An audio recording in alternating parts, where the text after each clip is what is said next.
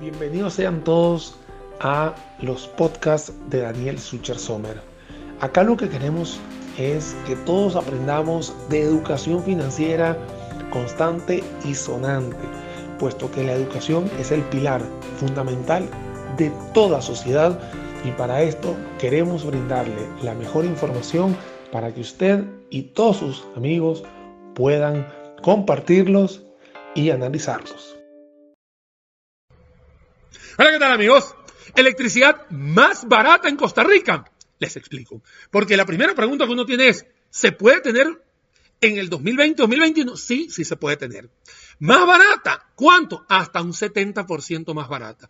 ¿Hay estudios? Por supuesto que hay estudios en todo esto y con esto voy a empezar a explicar porque desde el año 2016 la Universidad de Costa Rica, específicamente en la Facultad de Ingeniería Eléctrica y más específico en el Laboratorio de Investigación de Sistemas de Potencia, LPER Lab, conjuntamente con el Centro de Investigación de Electroquímica y Energía Química, el CELEC, han dado estudios que tienen que ver con la instalación de paneles solares, o sea, paneles fotovoltaicos, y que hablan sobre esta reducción y la optimización de esta cadena de valor. ¿De qué? De lo que estás pagando en electricidad.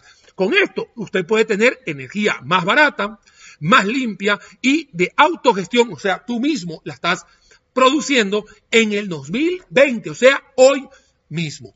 Y tendríamos todos un ahorro importante en nuestros bolsillos optimizas las empresas distribuidoras y cada quien elige cómo debe de existir en una libertad de comercio.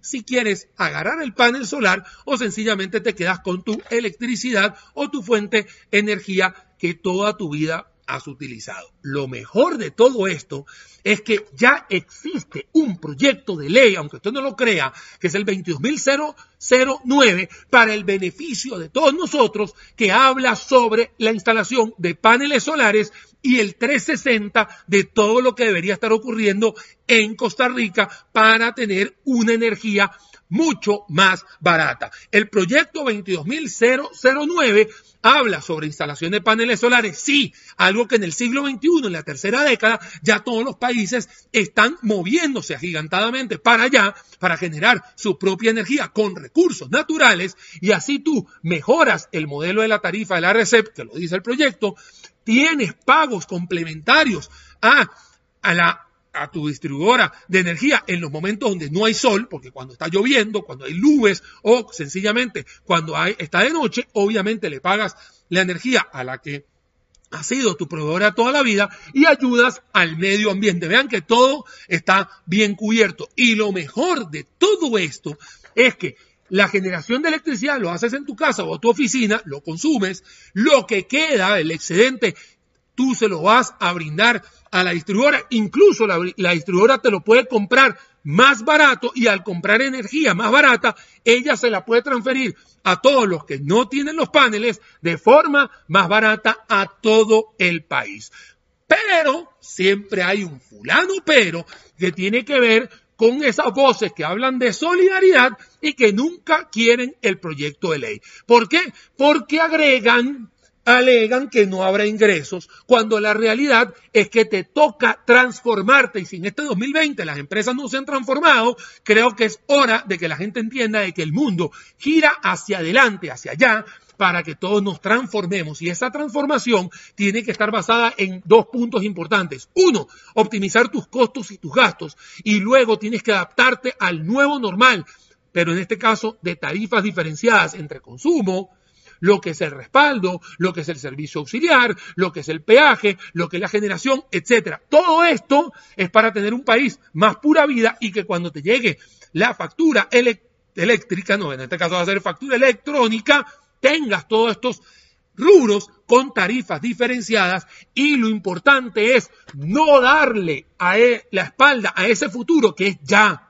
El ICE en estos momentos no tiene que seguir invirtiendo en más plantas. ¿Para qué? Si la gente va a estar generando su propia electricidad. Van a haber ahorros en toda la población.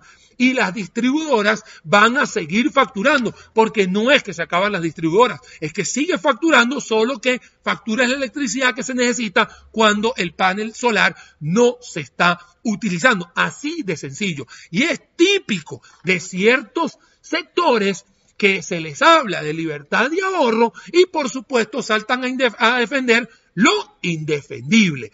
Eso es lo que sucede en Costa Rica cuando uno le habla de alternativas para que todos tengamos temas más baratos como la electricidad. Lamentablemente seguimos escuchando quienes le dan la espalda a todo esto y seguimos pagando, lo peor de todo, una electricidad más cara. Y eso es lo que no deberíamos tener. Deberíamos tener algo mucho más barato. Si queremos tener un país mucho más competitivo, no podemos darle la espalda a las alternativas para poder mercadear todo esto y tener un mejor país. Sí se puede, se necesita voluntad y por supuesto esto tenemos que sacarlo entre todos. Mis redes sociales, Daniel Suchar Sommer y nos vemos en una próxima oportunidad, esperando que el proyecto tenga buen puerto y que tengamos todos una electricidad más barata que mucho lo necesitamos.